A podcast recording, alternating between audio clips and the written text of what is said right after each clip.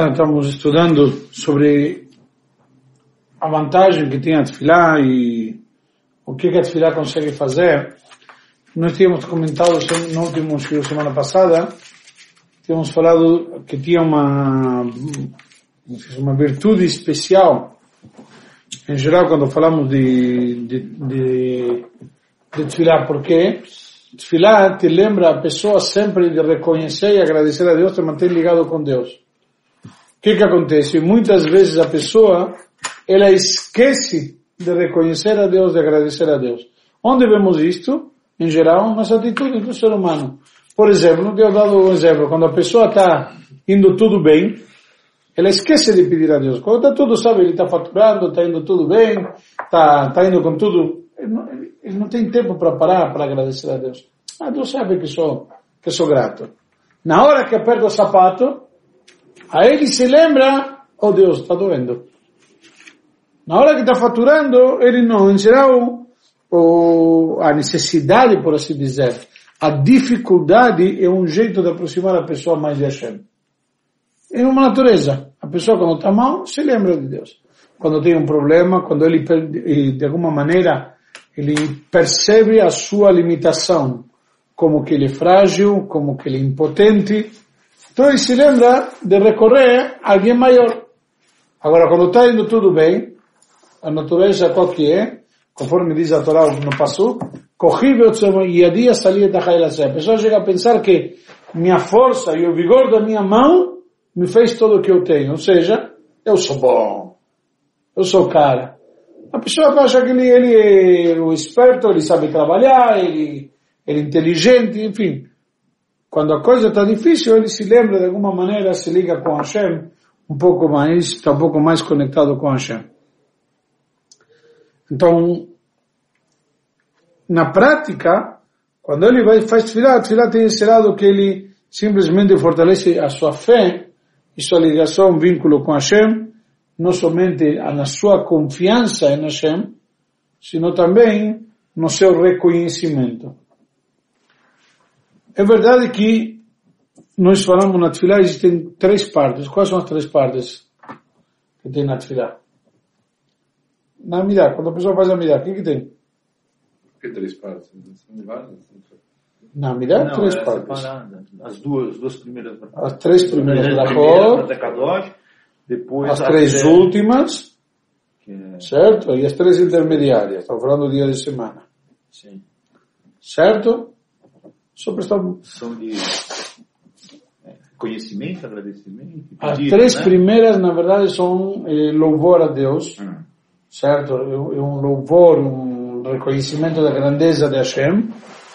As três últimas são eh, como agradecimentos e as três intermediárias Pedidos. são pedidos. Então são diversos eh, momentos, por assim dizer, São nove, né? Não, são nove, né? Não, Como não? 13, 13, 19. Ah, três, treze. São 19 bênçãos a tirar a Midah. Então vamos lá. É verdade que eh, o louvor e o agradecimento verdadeiro nós não podemos expressar. Porque como você vai expressar o reconhecimento que você tem por alguém? Ou gratidão? Mas eh, não é isso que se exige de nós. Nós na prática dizemos na Tfilah, por exemplo, Nishmat Kol Chai. Temos um trecho, se fala quando? Shabbat Yom Tov. Diz, Ilu fino male shira kayam ulechoneinu rina kamon galav. Diz, se nossa boca estivesse cheia eh, como o mar de cânticos, e cheia de cânticos que nem o mar, e a nossa língua de, de, de, melodias, como eh, tem tantas ondas, e nossos lábios, se tu tem no Shevach, que Merchaber Rakia, louvores como eh, a infinidade do, o, do firmamento, Veineinu meirot kashemesh vechayareach, e nossos olhos estivessem iluminando como o sol e a lua, Eina nagnu maspikim lodod lecha. Nós não temos suficiente eh, louvor e agradecimento. Não podemos agradecer, não, não, não dá como expressar. Mesmo que a gente tivesse, a gente não conseguiria expressar tudo o que deveríamos expressar. Porque eu levarech et shimcha alachad me'elef alfei alafim rive verive rivevot pe'amim atovot shasitem avotenu b'imanu. Nós não poderíamos agradecer sequer por uma das milhares de vezes que Deus fez bondades com nossos antepassados e conosco. Se a gente para para pensar, você às vezes fica com uma dívida de gratidão por alguém, certo? É, a gente reconhece alguém que deu uma ajuda muito grande e sentimos uma dívida de gratidão, um reconhecimento, e a gente que se dedicou à expressão, eu sou eternamente grato. Certo? Mas como você consegue expressar isso? Não consegue. É uma sensação, é um sentimento, mas o que, que você faria? Imagina então com Hashem. Com Deus que nos fez milhares de bondades, pelas quais nós deveríamos ser eternamente gratos, e quando paramos e pensamos um pouquinho, não conseguimos sequer expressar esse reconhecimento. Não dá para eh, traduzir em palavras. Ou seja, não podemos simplesmente nós perceber a, a força das bondades que Hashem fez, que Ele simplesmente eh, dá para todos e cada um de nós. Por isso, nós não podemos, não temos as condições de agradecê-lo como corresponde.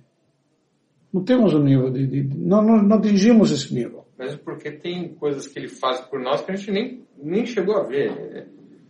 Às vezes ele tira a gente de uma situação que a gente nem sabe que ia acontecer. A gente não tem essa visão. Por exemplo, por exemplo, uma vez eu estava na. Um exemplo bobo, tá? Eu estava 23 de maio e de repente me deu vontade de mudar de pista. Mas foi assim, naquele segundo que eu mudei de pista, o carro de trás veio e bateu em todos. Foram seis carros batendo. E eu, eu saí e em seguida veio o carro e bateu. Então, assim, aquele, aquele momento, assim, você fala, poxa, se eu não tivesse mudado, eu estava no meio. Né? Então, assim, um, um, exemplo bobo, isso a gente viu. Agora, e quando não vê? Sabe? Lógico, tem um monte de, de, de, de, de bondades que a gente faz, a gente nem tem noção, não tem consciência de situações que somos salvos, na verdade. Por isso está escrito que os goim devem louvar a Deus, louvam a Deus. Por que, que os goim devem louvar a Deus? Então, simplesmente, por quê? Porque eles sabem o que queriam eventualmente fazer para nós e eles dizem, puxa vida, olha Kadosh Baruch como salvou esse povo. Alelu kol goim shavchu kol aumim, que no hasdo. Nós falamos no Alel. Certo? Louvem to todas as nações e cantem para ele todas as, e, e, e exaltem ele todas as, todos os povos. Por quê? Porque a sua bondade se superou sobre nós. Por que, que eles fez bondade para nós e eles vão louvar a Deus? Por quê? Porque eles realmente sabem do que, que nós fomos poupados. Nós não temos consciência. Só traz um exemplo de um, um cego que ia caminhando na rua, sabe? E ele vai, ele não enxerga, ele vai de algum jeito tanteando e e de repente alguém fala, vou fazer uma piada para ele, vou colocar um obstáculo para ele tropeçar. Só que na, ou no caminho que ele está indo, sim, aquela varinha, então, colocar um obstáculo para ele tropeçar. Alguém fez isso de maldade. E o cego tá, o cara está lá, espreita, e o cego está lá, de repente. Tá, e de repente, não sei, por alguma razão ele decide puxa, esqueci em casa o pacote, ele vira e volta para casa. O cara, o cego não sabe o que aconteceu com ele. Do que, que ele se salvou se ele continuasse mais dois passos. Mas o malandro, ele sabe o que, do que, que o cego foi salvo. Quando ele lembrou que tinha que voltar para casa pegar aquele pacote. Então, da mesma forma aqui. Você muitas vezes não tem consciência, você não tem conhecimento do que Deus te fez. Às vezes você termina sabendo e sabe depois, no que nós falamos no show semana passada, quem lembra? Que nós falamos que Baraita Tahorai, o Panelo Yeraú. Quando Moshe pede para Deus, foi aqui que eu falei isso no show? Falou. Para ver o rosto? Para ver Sim. o rosto dele. Que a Horaim Raita tachorai o panai lo yeraú. Você verá minhas costas e não verá minha face. Em hebraico, são as mesmas palavras que achorai e acharei, significa depois, as costas significa depois, e panai significa lifnei, antes também, minha face. Sea, verás de, de minhas costas e não verás minha face. O que significa outra explicação? Verás depois, mas não verás antes. Ou seja, depois você pode ver o que, que Deus fez. Você não está vendo o que Deus vai fazer. Ou o perigo que vai acontecer. Você vê só isso depois. Depois consegue entender. Nós queremos entender antes. A brachá que pode ser alguma coisa, ou o bem-estar que vem. É mesmo coisas que às vezes parecem ruins, na verdade é pro bem também, né? É pro bem. Por isso que, gente, por isso que tem o famoso ditado, a gente pede para Deus o que nós queremos. E Ele nos dá o que precisamos. Sim. Só que a gente quer o que queremos. E se sente, às vezes, eh, desatendido.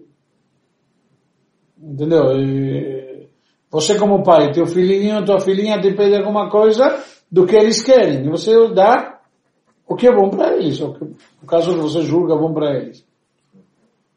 Por isso que na prática não podemos louvar a Deus como corresponde, ou agradecer a Ele como corresponde, mesmo se as eh, suas habilidades e as condições foram simplesmente grandiosas. A pessoa não consegue perceber a profundidade da bondade divina. Nós não temos como entender. Nós podemos entender o potencial eventualmente que a gente tem, mas não podemos, não conseguimos sequer, como chama, quantificar, eh, mensurar a, bondade e a potencial da, da bondade divina. Então, por isso que logo dizemos, no, no, no, continuando naquele no Nishmat Kol Chai, al ken parim shipirak taban, portanto, os eh, órgãos que nos distribuiu no nosso corpo, dentro de nós. Beruach Neshavah Sherafach Peino, e o espírito e a alma que você assoprou dentro de nós. Belashon Santa Befino, e a língua que colocou, colocou, colocaste em nossa boca, eles vão simplesmente o quê? Reconhecer e abençoar, etc. E Shavku farou, e vão louvar e exaltar. O que significa? Que uma vez que se, se nós, nós não temos opção, simplesmente na condição de criaturas, de seres limitados, captar e entender a grandeza divina, mas podemos utilizar as nossos potenciais, as nossas habilidades que Deus nos deu. Então, simplesmente, se vamos te louvar ou te agradecer, não é suficiente, mas é conforme o material que você nos deu, conforme a limitação que você nos criou. Então, com isto, nós te vamos louvar. É isso que se exige de nós. A Hashem não pede de nós uma outra coisa. Então, então, e como nós fazemos isto? Como nós louvamos, agradecemos, reconhecemos, exaltamos tudo isso? Na prática, como fazemos? Na tefilá. A tefilá é esse momento de comunicação que cada um de nós tem com Hashem. Esse é o momento especial. Nós temos isso na tefilá. Nós temos esse momento especial de comunicação com Hashem. E a gente às vezes não percebe a grandeza que é a tefilá. As pessoas dizem, ah, tenho que fazer tefilá, puxa, tô, não tenho tempo. Se você para e percebe um pouquinho, é uma, como chamar? É uma grande oportunidade que você tem de você poder se comunicar com Hashem nesse momento. É bom para você. Você tem três vezes ao dia para falar com Hashem. Para louvar, para agradecer, para pedir. Exemplo prático. Ontem minha filha me pede, não, não tenho noite, eu estou falando com ela. Hoje tinha uma prova importante. Estou terminando já a formatura certa nas provas finais do semestre. Então, está tendo todo dia prova. Mas hoje tinha uma das mais difíceis, segundo ela. E tinha que ter, hoje, 8 horas horário do Brasil. O que, que ela me pede? Pai, reza por mim.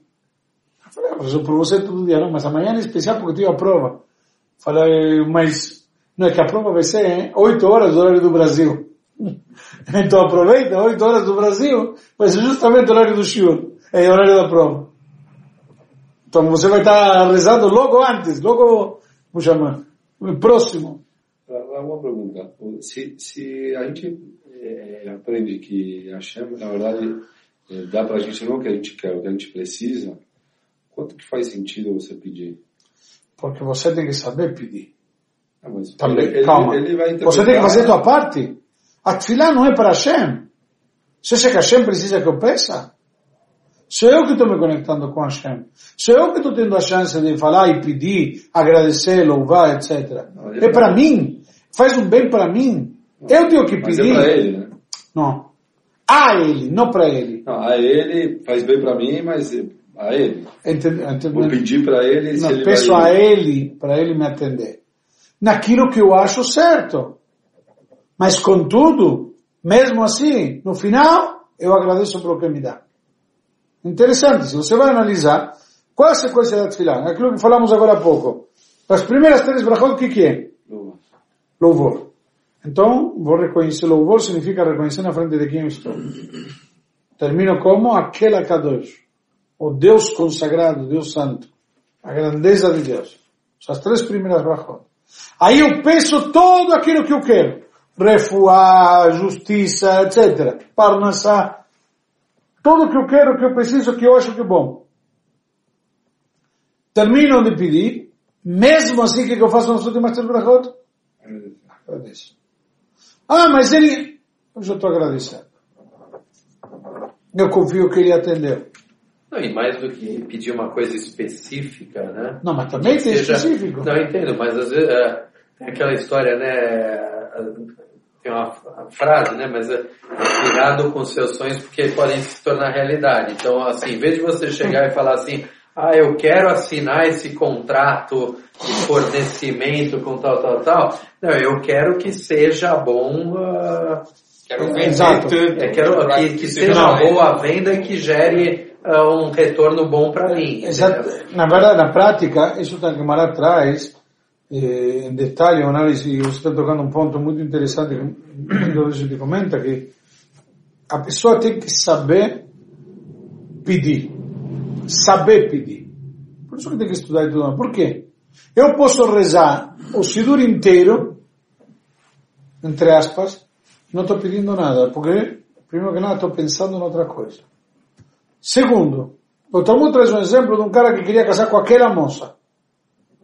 Uma moça, queria casar com aquela moça. No final ela infernizou a vida dele. E não tem que pedir aquela moça.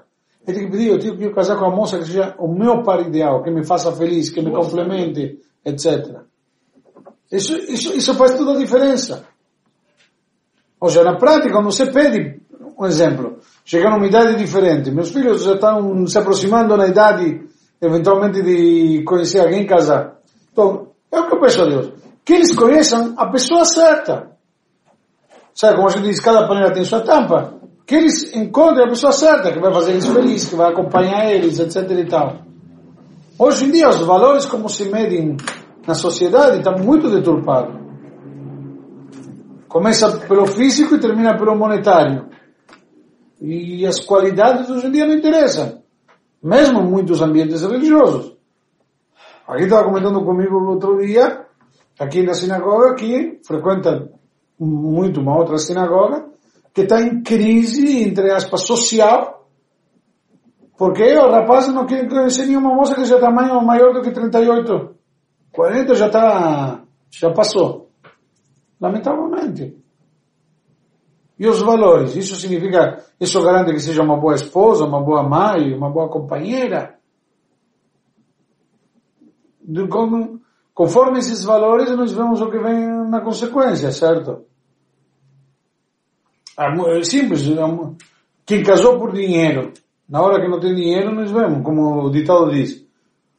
Quando o dinheiro sai pela porta, o amor sai pela janela. Certo? Lamentavelmente, não é toda mulher que está disposta a suportar um marido em dificuldade. Ao contrário. Nós temos, eu já expliquei, tem um shiur, tem um comentarista famoso no Talmud, dos Rishonim, chamado Mordechai. Mordechai. Ele traz um comentário, Malvir comentarista da Torá. O Mordechai traz um, tem uma escrito, pergunta, Eizo Ishak Sherá, qual é a mulher kasher, a mulher apropriada. Sheosado Tzombalá, que faz a vontade do marido. Lógico, uma frase que, do jeito que ouvida assim, parece muito chauvinista, não, Javi? Show. Show. Calma. É uma, é uma frase. Então, tem várias explicações. Faz a vontade do marido. Depende do tipo de marido que ela tem, o tipo de vontades que ele tem também. É. Não? É, Para a China, Mas- a mas vontade. fazer a vontade do marido, ele explica de forma diferente. Ele diz, qual é a mulher kasher? Ele diz que tem um problema. Essa frase, para ele não gostava muito. Ele diz, tem um problema aqui, estou traduzindo em português diferente. Então, tem um problema aqui de vírgulas. O Talmud não tem ponto, não tem ponto, vírgula, não tem sinal de pergunta, não tem exclamação. Então, ele traz, o problema aqui é a vírgula.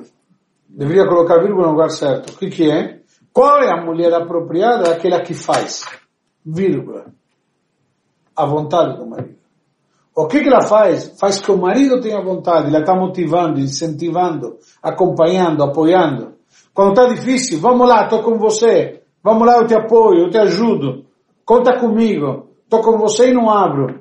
Não, você é um gurmis. Você não presta.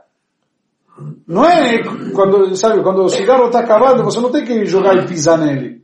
Não é uma bituca. É ao contrário. Temos que levantar, tem que apoiar. Isso é a mulher kasher. Aquela que faz a vontade do marido. Então, é simples. Não é quando, quando, quando, quando simplesmente o marido não consegue trocar de carro duas vezes por ano, uma vez o dele e outra vez o dela, fora viagem à Europa e Orlando e etc. Então não presta. Ao contrário, está com uma dificuldade. Vamos lá, estou com você. Estou com as crianças, eu te apoio. Na retaguarda, eu te apoio. É, é simplesmente, no bom sentido, aquela que faz a vontade. Ela faz vontade, mas ele, ele cria vontade nele. Puxa, minha esposa merece. Eu vou lutar, eu vou dar a volta por cima. Não é aquela que, que fala para ele, olha, ou você faz do meu jeito ou cai fora. Ou você é melhor que eu preciso ou você não presta. Isso não é resposta, não é de tudo. Uma mulher, entre aspas, caché. Talvez o marido não motiva ela, não incentiva isso. Pode ter coisa no casal. Não vamos dizer que é, é- a mulher que não presta. Pelo amor de Deus, não estou querendo... Por isso que a primeira resposta que eu dei para o Javi foi justamente essa. Que depende qual a vontade do marido e que tipo de, de vontade estamos falando. Mas novamente aqui, então, quando o Javier, para responder... Não, agora tocou, você tocou num ponto realmente muito interessante que uma vez eu discuti ele, inclusive, com um grande advogado. O, o fato da Torá não ter sinal de interrogação, não tem sinal de exclamação, ele realmente gera muitos, muitos, é, muitas interpretações, né? E nenhuma está errada também, né? Está escrito que a Torá tem 60 fases. Chama Shishim Panim La- Shivim Panim La Torá. 70 fases tem a Torá. Mas também tem 70 Ahor. 70 costas. Interpretações erradas. Deturpações. Tem pessoas que deturpam. Eu, a, Torá, a Torá é uma ferramenta de energia muito forte no mundo. Como tem energia atômica no mundo. Você pode usar para medicina nuclear, certo? Para exames e tudo mais e para tratamentos, ou pode utilizar para destruição. Deus criou energias no mundo, Deus deu. Você é livre de ver o uso que você vai dar para isso. A gente deu ferramentas, depende de você o uso que faz delas. Eu lembro que ele mostrou uma frase, não lembro agora a frase, que ele falou, olha, olha, olha essa frase, agora olha essa frase com quatro vírgulas que eu vou colocar, como mudava completamente o contexto, que é parecido com essa frase que você falou agora de... Por isso mesmo, por isso mesmo, Como que, como que é, ou seja, ele questionando um pouco a fonte, né, tipo, ele questionando que, na verdade, a Torá é sagrada, tudo, mas ao mesmo tempo ela gera a interpretação que você quiser. Ele, ele fala assim, entre aspas, sim. Por isso que isso porque é avô. Por isso que isso porque é com avô. vírgula também gera interpretações que quiser. Pega um livro. Agora Então, estou é. fazendo uma edição do Mein Kampf eh, com comentários mostrando o lado negativo. E aí parece que vai ser possível publicar, não sei, uma coisa assim. Você pega as ideias de Hitler, você Você analisa ela positivamente, negativamente? Eu vou te dizer, eu não, não vou comparar nenhum livro com a Torá. Porque a Torá realmente tem uma, uma energia divina, é, veio de Hashem. O autor é totalmente diferente. É outro parâmetro. Mas o conceito, eu concordo. Por isso que isso porque avô, a forma, a forma de colabá. Vira ela e vira ela que tudo está nela. Você pode encontrar tudo na Torá. Tudo. Com aquilo que falamos no Shur agora há pouco e na semana passada. Só que você descobre depois, não antes. Mas está tudo lá. Tudo. Você pode ser um sem vergonha, como está escrito no Talmud, diz, Naval Bereshut Torá. Você pode ser um, um abominável. Não. Como se diz, eh, com licença da Torá. Você pode manipular. Está tudo, tá tudo na Torá, é diferente de você falar está tudo no Tanakh, né? Lógico. Porque a Torá, a Torá é a primeira parte. Então, mas está tudo na Torá, não é? Tá tudo na Torá. Então. Torá, não Tanakh.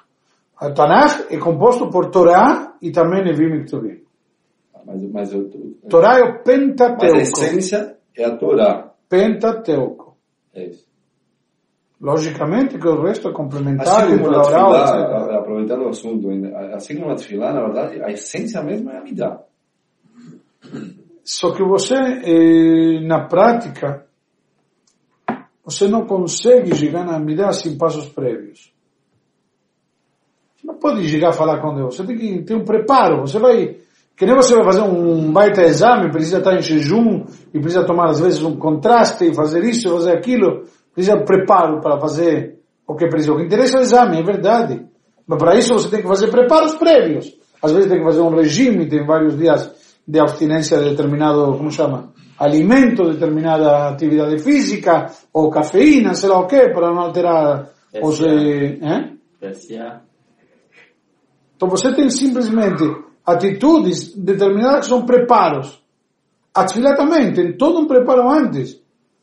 Não adianta, você chega na sinagoga, vai, eu faço Shema e Amidá. Hum. Se você... Ah, e o, calma, calma. É válido. E o pós-Amidá? Do mesmo jeito. Eu já fiz o exame, bom, agora também tem, Tem um- tem o repouso, tem, sei lá. Endoscopia, depois tem que repousar. Agora, se você analisa o que, que tem em cada parte, se você estudar, ou seja, o shiur é genérico hoje agora para entendermos a virtude, a vantagem, a importância da tefilá. Mas se você tentar estudar a tefilá em si, você vai ver que faz um sentido terrível. A própria Amidá, a Gemara traz, explica por que, que tal brachá vem antes de tal. Por que, por que justamente essa sequência nas brachot? Por que repetir? Que às vezes Por que ashrei duas vezes? Por que... É... Tem, tem, todo tem um motivo. Não vamos, não vamos explicar agora, porque senão a gente vai entrar nos detalhes e não vai conseguir. Vamos Mas estudar. Não, não. Vezes o quê? um Ashrei antes da Amidá, um Ashrei depois da Amidá. E tem Ashrei na Minchá. Sim. São três vezes. Não, mas na mesma lei de Shacharit duas vezes, né? É, meu, vezes não é... Não, não, não é ovo. Como assim, Shahar? Sabe o que está escrito? Shacharit Uma das, Amidá. uma das principais, Ashrei. no Ashrei, um dos principais versículos do Ashrei, é Poteach et yadecha masvia lekol karatzon. Abre tuas mãos e farta, todas as criaturas à vontade. Peraí. Isso, isso daqui, você perceber que Hashem que te dá a fartura, não é pouca coisa. E, e, e em geral, todos os, todos os, cada frase do Ashrei, se você analisar, repeti duas, 15, Tá vendo? 10... e você, É, 99% das vezes, Que bonito. 99% das pessoas, lamentavelmente, fazemos sem a devida concentração, não sem entender. Não vou dizer sem entender, porque você sabe o que você disse, porque em algum momento você sentou e leu a tradução para entender o que se trata. Então entender você entende, tem uma noção do que você está dizendo. Pode ser que não entende tradução palavra por palavra quando você diz todo dia. Você sabe, em linha geral, o que você está dizendo ou o que você está se referindo. O conceito não me refiro a isso, me refiro ao conceito geral. Entendeu? Lamentavelmente. Por isso o problema é que nós acordamos sete horas e sete e dez já estamos na sinagoga na Midá. E simplesmente, a ideia seria você fazer um preparo, vai rezar, entender, estudar um pouco antes, e se concentrar, e estudar sobre a tefilá, e estudar a tefilá para aproveitar. Às vezes você está na tefilá e você não percebe.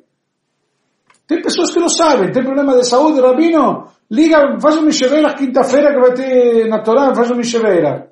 Ele não sabe que todo dia, três vezes por dia, ele pode pedir, tem um trecho especial, especial para pedir por saúde. Ele não sabe. Ele reza todo dia. Ele não sabe que todo dia ele tem um trecho onde ele tem lá, e tem Sidurim, se você quiser eu te mostro, que vem impresso no Sidur, como ele faz para acrescentar o pedido por saúde para alguém.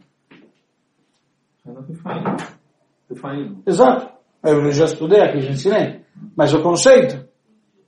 E você não sabe em que momento do refaino acrescenta. Então eu te mostro no Sidur depois.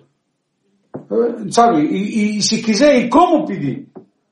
Por quê? Você pode pedir com tuas palavras, do teu jeito, e você com Deus. Essa é a grandeza da mirada, você com Hashem. Agora, se você não confia, entre aspas, no teu taco, e você quer, Chachamim, tem uns sábios que te dão, entre aspas, uma fórmula, então você tem alguns, isso que eu falei, tem algumas edições de Sidur que está isso impresso, e você pega lá e lê esse trechinho. Do mesmo jeito, quando quer pedir por Parnassá, do mesmo jeito, quando quer pedir porque tem um problema que vai ter um julgamento, algum processo, alguma coisa assim. Então, se você vai ver... O Parnassá é meio genérico, né? Ele fala aí né, de, do tempo que ainda plantava, né?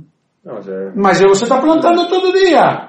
Quando você vai todo dia trabalhar, você está plantando. Se você é funcionário para perante teu patrão, se você é empresário dos teus clientes, se você é representante em ambos, no teu cliente e no teu fornecedor, em qualquer área que você está, você está plantando. O plantar é o que você faz todo dia para receber depois abrahar. Que seria o, o que, que você está fazendo todo dia trabalhando? Está plantando. Para depois poder colher. É fazer por merecer.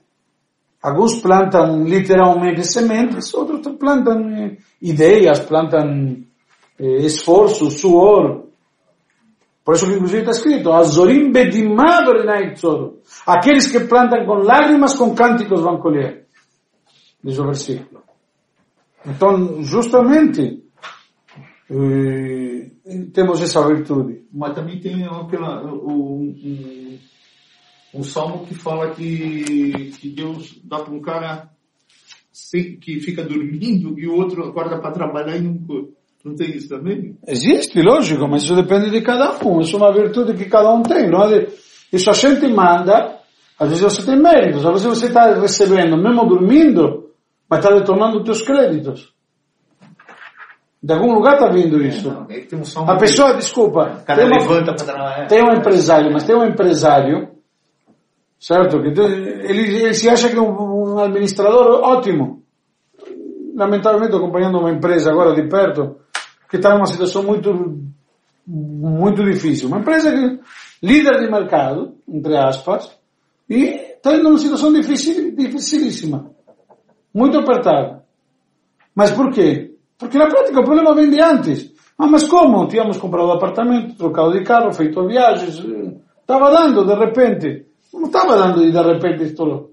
Então, Já naquela época não estava dando. Só que você vai comendo capital, vai pegando, se alavancando com bancos e quando vai ver, não tem de onde. Então não é que agora estourou o problema. O problema está lá atrás. Só que a bola de neve vai se fazendo devagar. Você que não sabe quando estourou a bola de neve ou quando começou a bola de neve? No meio tempo, a bola de neve tem momentos que é pequenininha. Até que vira uma avalanche. Vamos lá. Então, um outro conceito importante, vamos mais cinco minutinhos aí. Um outro conceito importante que temos aqui na Tfilá é o vínculo que ela tem com o trabalho no Beit HaMikdash, que são os korbanot, as oferendas no Beit HaMikdash. Está trazido no Talmud, e isso que nós falamos, inclusive, é que os korbanot, a Tfilá foi instituída substituindo as oferendas do Beit HaMikdash. Esse foi todo o sentido da Tfilá. Então, como está escrito que na, na Gemara, que as tefilot foram instituídas em substituindo o quê? O Korban Atamid, que era de manhã e de tarde, que era chamada oferenda eterna. Porque eterna porque vinha todo dia. Shabbat, Rosh Yom Kippur, Pesach, Sukkot, Shavuot, sempre. Todo mundo.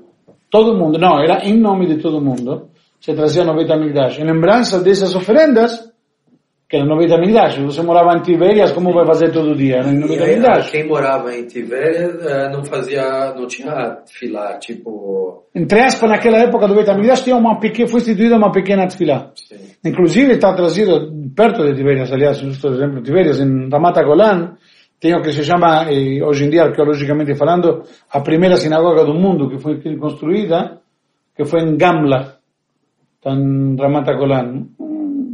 As ruínas de Gamla estão lá, interessante para... Em resumo, temos a tefilá de manhã, com em relação ao Corban que era de manhã, o Shachar, também o Shachar. E Minha com aquele que era de tarde, que era de tarde, na verdade, bem na Arbaim. No, no, no, no final da tarde, que era de tarde. é, é uma a mais, né?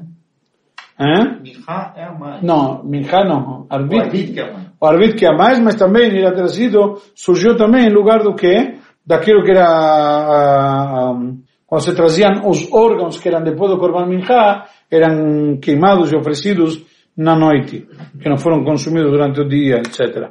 Então, qual o sentido das oferendas? O Ramban Nachmanides, para Moshe Nachman, ele traz que quando a pessoa ele vai ver como se traz, como se faz a oferenda, e se despejava o sangue. Depois da oferenda tinha eh, Zrikat Adam, o despejar o sangue sobre o coração do animal, etc. Diz, ele percebe que isso vem no lugar dele, que ele deveria ser oferenda para Hashem. E o dia da, da oferenda é a pessoa se aproximar de Hashem. Então, simplesmente, ele diz, isso faz a pessoa refletir, a pessoa trazer a aproximação de Hashem.